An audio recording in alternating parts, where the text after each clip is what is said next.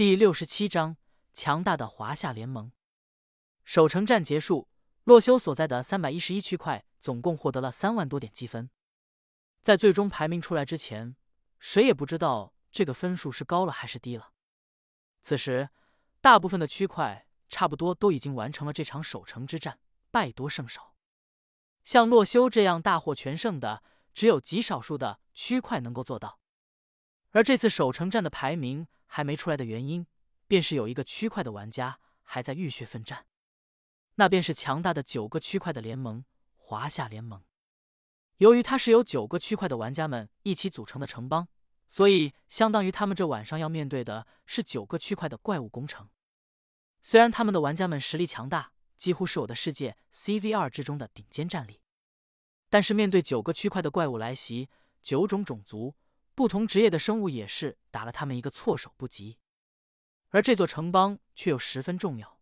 若是怪物真的攻打进来，定会损失惨重。于是，华夏联盟的所有玩家此刻都是拼了命的在防守怪物的进攻。华夏联盟的八个最高长老此时坐在一间巨大的圆形会议厅中，开起会来。他们分别是九个区块的人选出来的代表人，代表各自区块的玩家商讨联盟大事。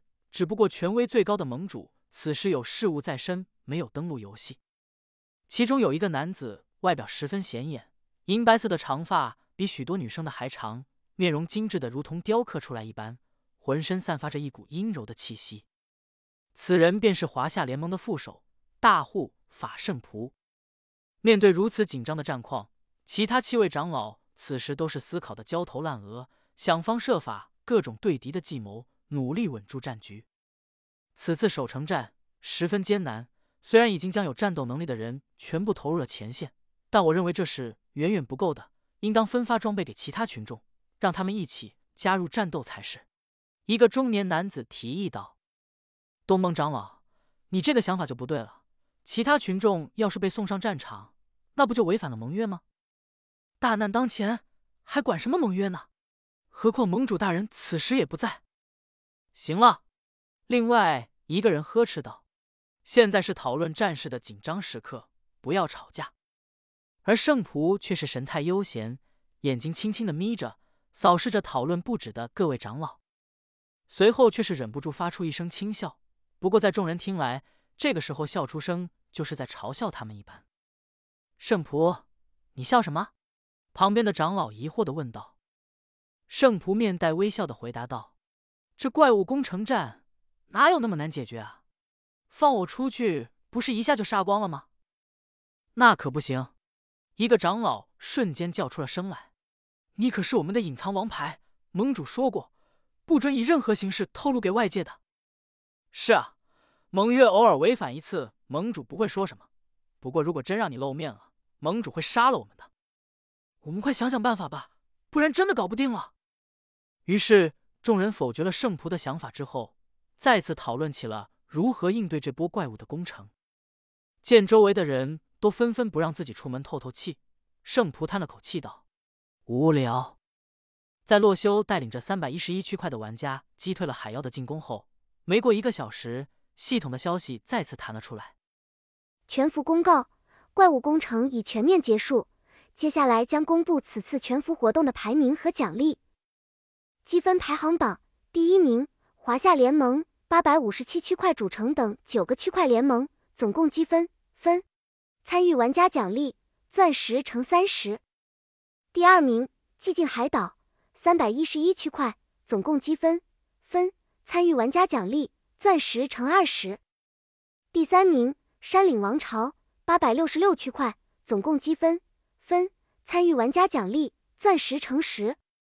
一系列的消息下来，洛修震惊的发现自己所在的三百一十一区块在这次守城战中竟然不是第一名。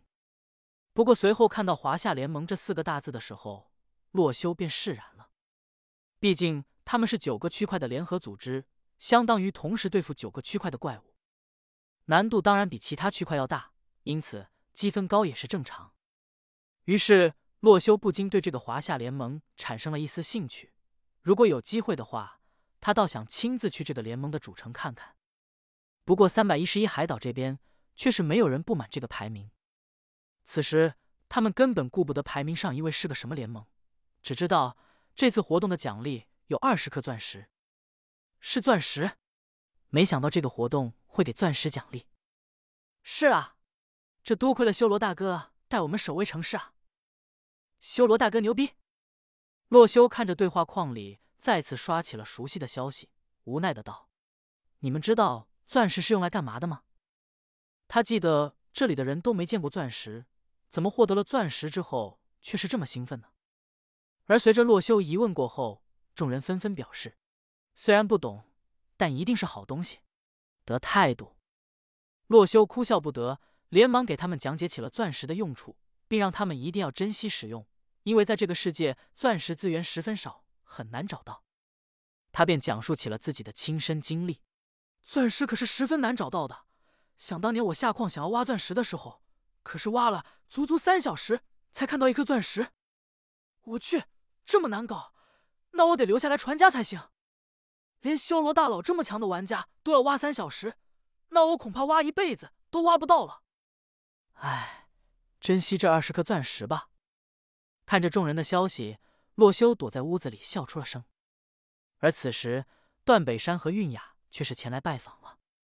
他们一来就将系统奖励自己的二十颗钻石递了出来，双手奉上的想要给洛修。修罗少年，这次怪物工程都是你的功劳，这些钻石我们留下实在是惶恐，还请你收下吧。段北山开口道：“这怎么行呢？”